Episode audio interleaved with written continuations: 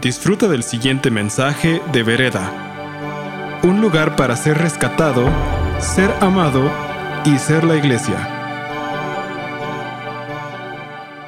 Muy bien, bueno, vamos eh, a la palabra de Dios. Vamos a estar hoy en Mateo, perdón, en Juan 6.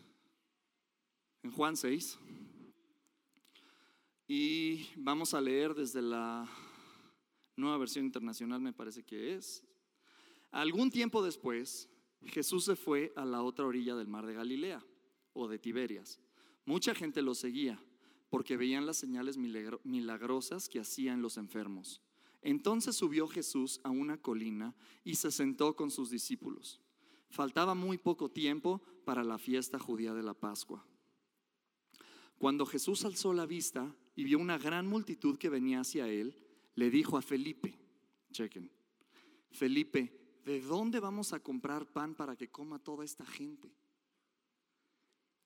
Esto se lo dijo solamente para ponerlo a prueba, porque él, o sea Jesús, ya sabía lo que iba a hacer. Felipe le contesta, ni con el salario de ocho meses, en otra versión dice, ni con 200 denarios, en otra versión dice, ni con 200 piezas de plata, haciendo la conversión más o menos, no tanto por el salario mínimo, sino por el, valor de la plata, que eso no fluctúa tanto, dice, más o menos son entre 15 mil y 20 mil dólares. Entonces, esa cantidad de dinero no nos alcanza, no sería suficiente para darle un pedazo de pan a cada uno de las gentes que vienen a, escucharte. Otro de sus discípulos, Andrés, que era hermano de Simón Pedro, le dijo, aquí hay un muchacho que tiene cinco panes de cebada y dos pescados, pero ¿qué sería eso para tanta gente? Entonces Jesús les dice, ok, ya lo viste, siéntense, fíjense lo que va a pasar. Hagan que se sienten todos, ordenó Jesús. En ese lugar había mucha hierba, así que se sentaron y los varones adultos eran como cinco mil. Se dice que eran como 12 mil personas en total, 5 mil varones adultos, más esposas, más hijos, como 12 mil. Jesús tomó entonces los panes y dio gracia. Me, llama la atención que no dice, eh, yo siempre tenía en mi idea que el niño vino, porque así nos decían en la escuelita dominical, ven como el niño a ofrecer tus panes y tus peces. No, no, no los ofrece, los quitaron. No, no los vino a entregar. Dice, allá hay un muchacho, siguiente cosa, ya tenían los panes y los peces, no sé qué habrá pasado, no sé cómo se llamaba el niño, no sé si quiso, si no quiso, pero el chiste es que se los quitaron. Ah, ¿Dónde vamos? Em, había mucha hierba, se sentaron, Jesús tomó entonces los panes y dio gracias y distribuyó a los que estaban sentados todo lo que quisieron. Lo mismo hizo con los pescados. Una vez que quedaron satisfechos, dijo a sus discípulos, recojan los pedazos que sobraron de cinco panes y dos peces, sobró para cinco mil personas. Perdón, doce mil personas. Para que no se desperdicie nada. Y así lo hicieron, y con los pedazos de los cinco panes de cebada que les sobraron y los que habían comido, llenaron doce canastas. Yo les preguntaba a mis amigos hoy en la mañana, caben mil tacos por canasta, ¿no? Son 12 mil tacos que sobraron. 12 mil tacos. O sea, sí sobró un buen, ¿no? De a mil, de a mil tacos la canasta, 12 mil. Y hemos escuchado durante esta serie, nos pasaron huracanes, nos pasaron terremotos, pero no solamente nos pasaron huracanes y terremotos, nos pasó el peor huracán que le ha pegado a Texas en la historia de Estados Unidos, ¿es correcto? Harvey. Nos pasó el peor, nos pasó, dice la mosca, estamos arando, ¿no? Les pasó, pues, pero estamos en el planeta Tierra, somos hermanos. Nos pasó el peor huracán que le ha pegado a Florida en no sé cuánto tiempo.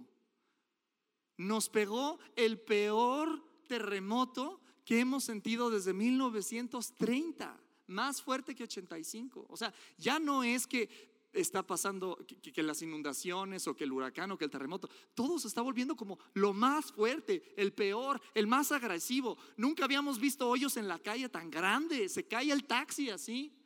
¿No vieron ese meme que decía, este, si alguna vez dije trágame tierra, eres sentido figurado, Dios mío, líbrame del socavón? que ya se robaron, el, ya hackearon la plataforma de Uber y entonces que ahora te puede llegar otro. No, o sea, es así como, qué pánico, qué pánico, qué ansiedad. O sea, nunca antes había habido tanta ansiedad, tanto insomnio, tanto terror. Y, el día de hoy Dios nos dice, oye, hay esperanza. Solamente es cuestión de que te cambies el enfoque. Fíjate cómo... Em, te voy a contar una historia antes. Por ahí cuando yo iba en primero o segundo de primaria, pasen aquí para que oren por ustedes. Faltos de perdón y misericordia. Soy un muchacho. Este, cuando iba en primero segundo de primaria, ah, no. Este, nos enseñaban a tocar, en música nos enseñaban a tocar la flauta. ¿Alguien tiene un hijo o una hija que esté aprendiendo a tocar la flauta? ¿No es un martirio? Es así una cosa. No sé por qué la flauta, si no le aprietas así perfectamente bien los hoyitos, te zumba un, así una cosa que parece como ganso, así. ¿No? Y, pues bueno, entonces estábamos eh, aprendiendo a tocar la flauta y yo me acuerdo que una tercera parte de mi flauta era muy padre, las otras dos no. ¿Por qué? Porque le quitábamos la cabeza a la flauta, la cosa con la que así soplas, y luego la parte de atrás, le tapabas los hoyos y entonces era una cerbatana. Entonces, un tercio de la flauta sí servía, la otra nada más hacía ruido. Pero eh, hacíamos un festival de música, ¿te acuerdas, Daniel? Te tocó los festivales del... ¿Y qué te tocó hacer?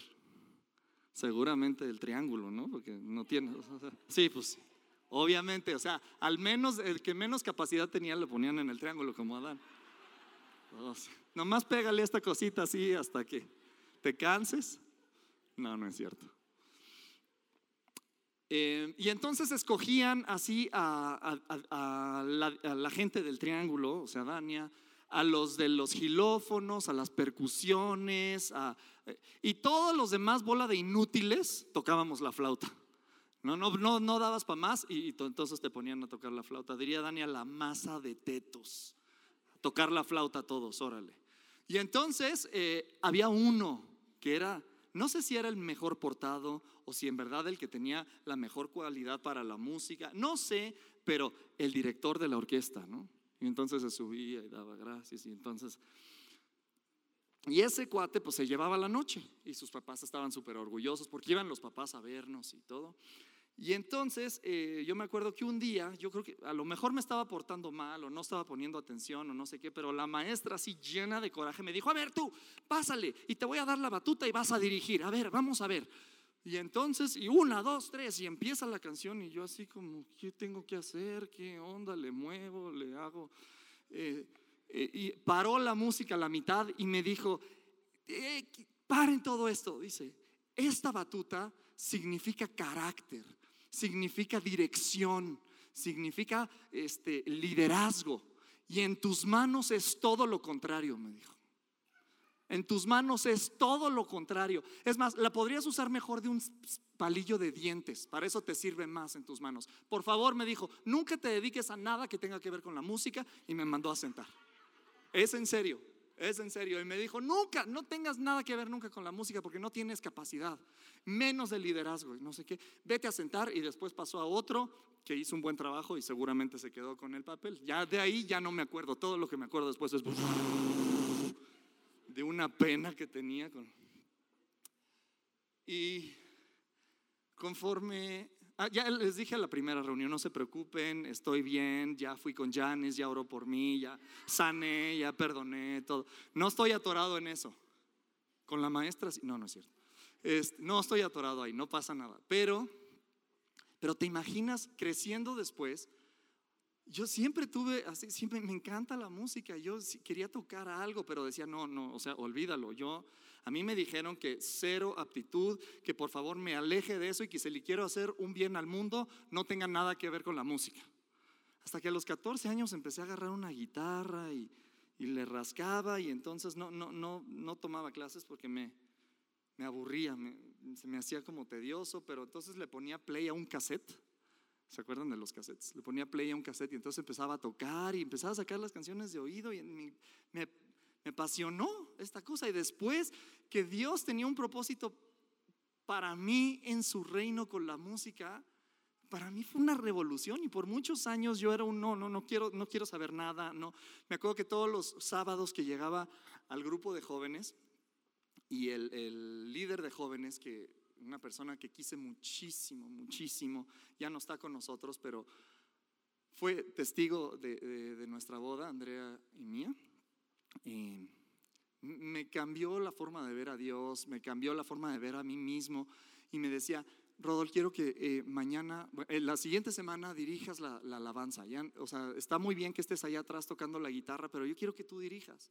Yo sé que Dios tiene algo para ti dirigiendo la alabanza. Yo le decía, no, no, no, yo estoy bien atrás. Mira, yo este, no sé eh, cantar, yo no sé dirigir. Yo me dijeron todo así, la película para atrás, ¿no? De todo lo que había pasado en ese día.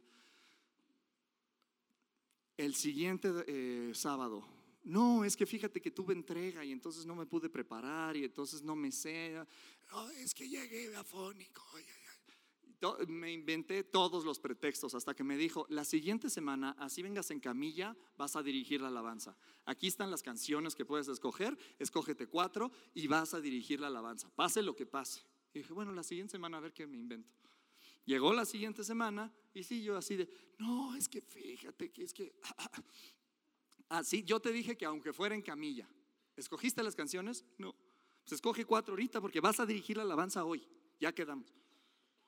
Y empiezo a ver que, Dios tiene un propósito para conmigo y fue todo un proceso el quitarme esa etiqueta que me habían puesto y me doy cuenta que Así andamos muchas veces nosotros por la vida, llenos de etiquetas de gente que nos dijo, que nos hizo, que nos, nos hizo ver con toda la razón que no podíamos o que no teníamos lo que se necesitaba o que estábamos limitados. A mí me da esperanza esta historia que acabamos de leer, porque tenemos dos formas de, ver la, la historia. La forma de Felipe, que para Felipe 2 más 2 es 4, no hay más. 2 más 2 no puede ser más de 4. Hay 5 panes, hay 2 peces, hay 2 sándwiches de pescado. Se acabó. Necesitamos alimentar a 12 mil personas. Esto es insuficiente. Y aunque tuviéramos 20 mil dólares, no nos alcanzaría para ponerle un pedacito así este, a cada persona. Y de repente se avienta Andrés. Seguramente te ha pasado algo así como a mí me pasa seguido, que estamos en una reunión, así, está platicando, estás platicando con tus amigos y, y de repente quieres tú aportar tu sapiencia, ¿no? Y entonces te avientas así, bueno, no, pues yo opino que quién sabe qué, y conforme estás diciendo, te empiezas a dar cuenta de que es una burrada lo que estás diciendo. ¿Les ha pasado? Así de que te quedas así, ¿por qué lo dije? ¿Por qué lo Y yo creo que así se sintió Andrés. Así has haber sentido Andrés, así que, híjole, ah, pues hay un niño ahí con cinco panes y dos peces, pero ¿por qué dije esto? Y seguro Felipe le volteó y le dijo, Andrés, dos, dos sándwiches, doce mil personas, dos, doce mil, no alcanza. Pero Jesús lo ve distinto. ¿Y cómo dice? Me fascina esto, me da esperanza que Dios, que Jesús dice, le preguntó nada más para probarlo porque él ya sabía lo que iba a hacer. Jesús ya sabía lo que iba a hacer. Yo quiero decirte una cosa el día de hoy. Yo prefiero ver algo pequeño, pero en las manos de Jesús, que toda la abundancia sin que Jesús esté presente. En mi vida, yo prefiero ver algo pequeño, algo a lo mejor insignificante, pero Jesús presente y esta cosa en sus manos, que toda la abundancia, toda la sabiduría, todos los contactos y las relaciones, pero Jesús no está presente. Me encanta cómo Andrea pidió la ofrenda en, la primera reunión. Dijo, ¿qué preferimos? O sea, tener, siento, pero Dios no está presente. Qué padre que tenemos insignificante, lo que sea, tus cinco panes y dos pesos. Así es que no se trata de cuánto sepas, cuánto tengas, cuánto vales, qué sabes. Se trata de que en sus manos eso se convierte en mucho más. ¿Se acuerdan de la historia, la historia del rey Midas? Que tocaba las cosas y se volvían oro.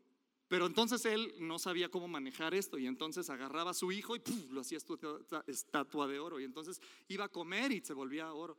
Y eso le, salió contraproducente. Pero con Dios no, hay, no hay forma de perder. No hay forma de perder al poner las cosas en sus manos. Y este es un mensaje para todos aquellos que se sienten o se sintieron o se han sentido en algún punto, como yo me sentí con esa maestra que me dijo, no puedes.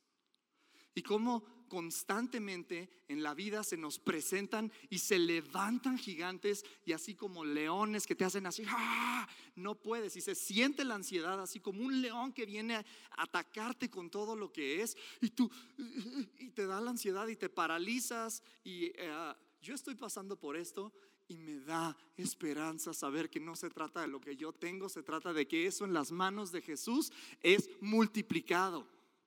Sus manos multiplican.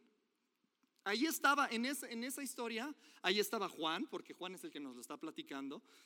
Obviamente estaba Felipe, estaba Andrés, porque son parte de la historia. Estaba Pedro, estaba Jacobo, estaban los discípulos, estaba Jesús. Y quiero tomar, quiero ponerle este, adelantarle a, la historia, uh, varios años, varios años, varios años, y llegamos a Primera de Pedro. Pedro ya ahora tiene credencial del INAPAM, ya es mayor. Entonces Pedro ya tiene, eh, tiene sabiduría, tiene madurez, ya no es ese muchacho arrebatado, colérico, explosivo, ya es una persona que ha visto, sabe, puede poner en perspectiva.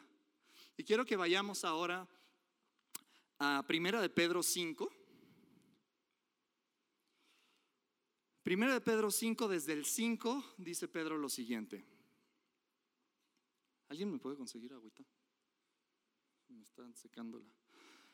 Al mismo, ah, perdón, Primera de Pedro 5, 5. Asimismo, jóvenes, sométanse a los ancianos. Fíjense cómo Pedro, o sea, ya está hablando con peso, está hablando con, con sabiduría. Sométanse a los ancianos, revístanse de toda humildad. Fíjense cuántas veces dice someter, humildad, humillados, orgullo. Revístanse de humildad en su trato mutuo, porque Dios se opone a los orgullos, a los orgullosos, pero da gracia a los humildes. Y entonces dice lo siguiente, y aquí quiero que nos enfoquemos humíllense bajo la poderosa mano. Estamos hablando de la mano. ¿Qué, hay en la mano de Dios? ¿Qué significa la mano de Jesús, la mano de Dios? Y Pedro nos está diciendo, humíllense bajo la poderosa mano. Y Él los va a exaltar a su debido tiempo. Depositen en Él toda ansiedad porque Él cuida de ustedes. Quiero escoger a Pedro. O sea, ¿qué, significa la mano de Dios? Significan varias cosas. Hoy vamos a, estudiar por lo menos tres. Gracias, Roy.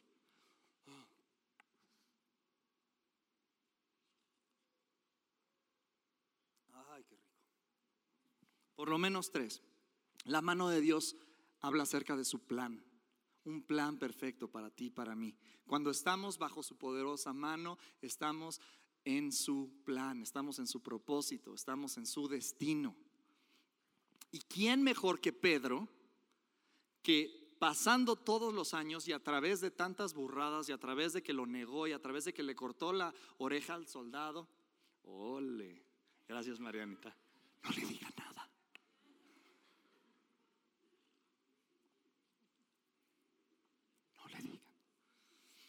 ¿Quién mejor que Pedro que a través de todas esas cosas ve el plan de Dios consumado en su vida? ¿No? Llegó a ser este Pedro, este apóstol. Llegó a este lugar poco a poco, a través de regarla, a través de no, no, no hacer las cosas bien, pero su plan. Y humíllate bajo su poderosa mano, quiere decir, su mano es su plan. ¿Cuántos le dan gracias a Dios? Yo le doy gracias a Dios que su plan en mi vida sigue vigente a través, a pesar de mí, a pesar de la maestra que me dijo lo que me haya dicho, a pesar de tanta gente, no sé si tú le puedes dar gracias a Dios, pero yo le doy gracias a Dios que en mi vida su plan sigue vigente y sigue siendo una opción. Sigue siendo una opción en su vida y su mano significa su plan. ¿Qué otra cosa significa su mano? Significa provisión. Y lo acabamos de ver en esta, en esta historia de los panes y los peces. En su mano, en mi mano, las cosas son limitadas, son pequeñas. Esa misma cosa en su mano, en la mano de Jesús, hace toda la diferencia. ¿Podemos poner el slide, More? Fíjense en lo siguiente. Una pelota de básquetbol en mis manos vale 19 dólares. Una pelota de básquetbol en las manos de LeBron James vale alrededor de 33 millones de dólares. Todo depende de en manos de quién está el asunto. Seguimos. Una raqueta de tenis en mis manos no sirve para nada. Una raqueta de tenis en manos de Rafael Nadal significa el campeonato de Wimbledon. Todo depende de las manos en quién está el asunto. Una onda en mis manos es un juego de niños. La misma onda en las manos de David es el arma de la victoria del pueblo de Dios. Todo depende de las manos de quién está el asunto. Cinco panes y dos peces en mis manos son un par de sándwiches. ¿No? Cinco panes y dos peces en las manos de Jesús son alimento para doce mil personas. Todo depende de las manos de quién está el asunto. Las manos de Jesús son manos de multiplicación, son manos de provisión, son manos de, hacer donde no hay, de sacar donde no había. Son las manos que cuando le pegan a una piedra en el desierto sale agua, que abre el mar.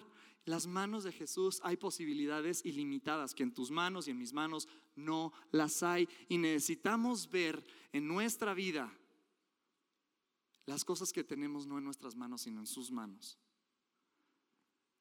Como les decía hace rato, nunca antes hemos estado invadidos por tanta ansiedad, tanto eh, insomnio, tanto temor, tanta depresión, este, infertilidad, cuántas cosas no hay, este espectro de autismo por todos lados. Estamos sometidos a un eh, microondas de ansiedad impresionante. ¿Por qué? Porque estamos acostumbrados a ver lo que nos falta. Solamente tengo dos y necesito doce mil. Solamente tengo dos pesos y necesito doce mil para acabar el mes. Solamente tengo dos medidas de paciencia y necesito doce mil para poder acabar este día con mis hijos. Solamente tengo dos medidas de sabiduría y necesito doce mil para poder pasar el examen o para poder cerrar el proyecto o para poder, yo qué sé. Yo estoy en una situación en donde no me puedo ver en mis manos. Tengo que verme en las manos de Jesús. Y mi oración es que tú también te veas para poder vencer, para poder conquistar, para poder vivir en paz. Que te veas en las manos de Jesús. No son tus manos. En tus manos hay carencia. En sus manos hay provisión, hay multiplicación. Estoy seguro que tú como yo nos hemos sentido en algún día que ya no podemos más ya no sabemos de dónde más vamos a sacar fuerza, pues viene más fuerza. Ya no sabemos de dónde más vamos a sacar paz, pues viene más paz, viene más gozo, viene más esto, viene más lo otro. Eh, me acuerdo perfecto cuando regresamos de ese viaje que Andrea les contaba eh, que nos fuimos a Atlanta y llegamos con una nena y no teníamos cero pesos, cero pesos. Este, eh, lo que traíamos puesto era lo único que teníamos. Y mi hija necesitaba por lo menos cinco pañales diarios y tres biberones muchas onzas de leche. Y nunca nos faltó un pañal, ni un biberón, y a lo mejor hasta tres pesos para sacar una película del blockbuster. Dios es un Dios de multiplicación, yo lo he visto, tú lo has visto, y su mano está disponible para ti y para mí. No se quiere quedar aquí. ¿Sabes? ¿Qué más hay en las manos de Dios? Hay provisión, hay un plan, hay protección. ¿Y tú por qué estás aquí? ¿Ya es hora? Hay protección. ¿Se acuerdan eh, cuando Pedro ve a Jesús caminar en el agua? Chequen esto, está padrísimo esta, esta historia. Pedro ve a Jesús caminar en el agua Y le dice Jesús, ven. Y Pedro se sale de la barca y empieza a caminar. Y dice la palabra, es muy claro esto, dice, y camina hacia Jesús y va caminando sobre el agua y va enamorado de su, de, su Salvador y de repente ya a punto de llegar empieza a hundirse, ¿no? Y a veces, a veces así nos pasa, ya estamos a punto de concretar y entonces nos da la crisis de ansiedad y nos da la crisis del temor y entonces empezamos a dudar, ya estamos ahí, ya mero, pero iba caminando hacia Jesús. Y entonces empieza a hundir y le dice, ayúdame. Y le inmediatamente, dice la Biblia, inmediatamente Jesús extiende su su mano y lo rescata. Su mano es mano de protección. Y para todos aquellos que nos hemos sentido fracasados, nos hemos sentido que no sabemos lo que sigue, que nos hemos eh, dormido llorando así de pavor, que hemos eh, estado decepcionados o deprimidos, para todos la mano de Dios está disponible. Su mano de provisión, su mano de protección, su mano de sanidad, de libertad, de victoria, está disponible para ti, para mí. Y eso, vereda, a mí me da esperanza. No es en lo que yo tengo, es lo que Él tiene. Es un perfecto antídoto contra la ansiedad, lo que nos dice Pedro. Humíllate. Humíllate bajo la poderosa mano. ¿Y cómo hago eso? Ok, ya, muy bien. ¿Qué quiere decir? Que voy a agarrar un látigo y me voy a humillar y me voy a... Con este mal concepto que tenemos nosotros de la palabra humilde muchas veces. ¿Qué significa humíllate bajo la poderosa mano? Es muy sencillo. Lo que hizo Pedro, ayúdame, yo no puedo solo, me ahogo. Eso es humillarte bajo la poderosa mano. Necesito tu ayuda, Señor necesito tu ayuda. En mis manos solamente veo cinco panes y dos peces, pero en tus manos esos cinco panes y dos peces pueden alimentar a mucha gente. Yo me rehuso, vereda, a ver mi vida en lo natural y nada más viendo la escasez, lo que falta. Mi oración para mí, yo escojo el día de hoy ver mi vida a través de las manos de Jesús. Y yo oro para que tú tomes esa misma decisión. Que puedas verte en sus manos, porque en mis manos solamente veo lo que me falta, pero en sus manos hay multiplicación y hay protección y hay sanidad.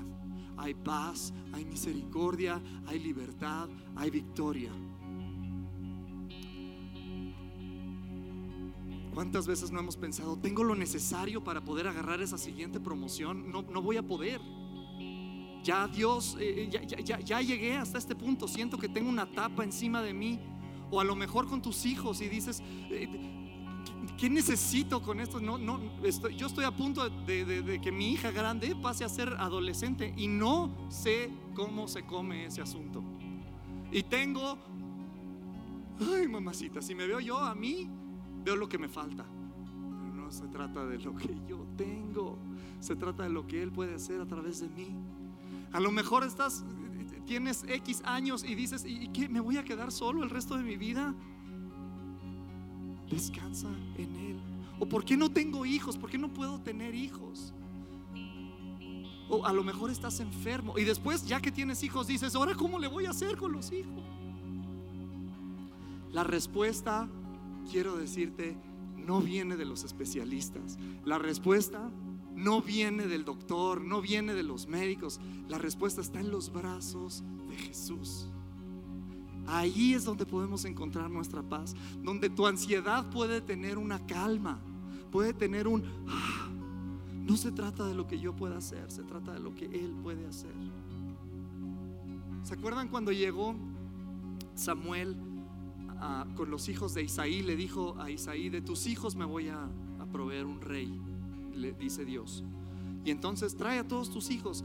Isaí trae a todos sus hijos y viene el fuerte, el guapo, el alto, el modelo, el este, el otro, el soldado. Y, dice, no es ninguno de estos. Dice Samuel, no, no, Dios no mira lo que mira el hombre. Dios ve el corazón. Y David era el que podía ver lo que tenía en las manos de Dios. Lo hizo cuando derrotó a Goliat, lo hizo cuando mató al león, lo hizo cuando mató al oso. No se vio él en sus manos, vio lo que tenía en las manos de su Señor. Yo te quiero pedir que nos pongamos de pie en esta mañana y te quiero dar dos minutitos para que tú pienses qué es lo que tienes que poner en, en sus manos. En esa área donde tú te sientes incapaz, en esa área donde tú te sientes inoperante, en esa área donde tú te sientes que no tienes lo necesario, quiero decirte que la esperanza es que no es en tus manos, es en las suyas. No se trata que tanto sepas o tengas, se trata de que eso lo puedas rendir ante sus pies. ¿Podemos rendir algo? Toma tu tiempo.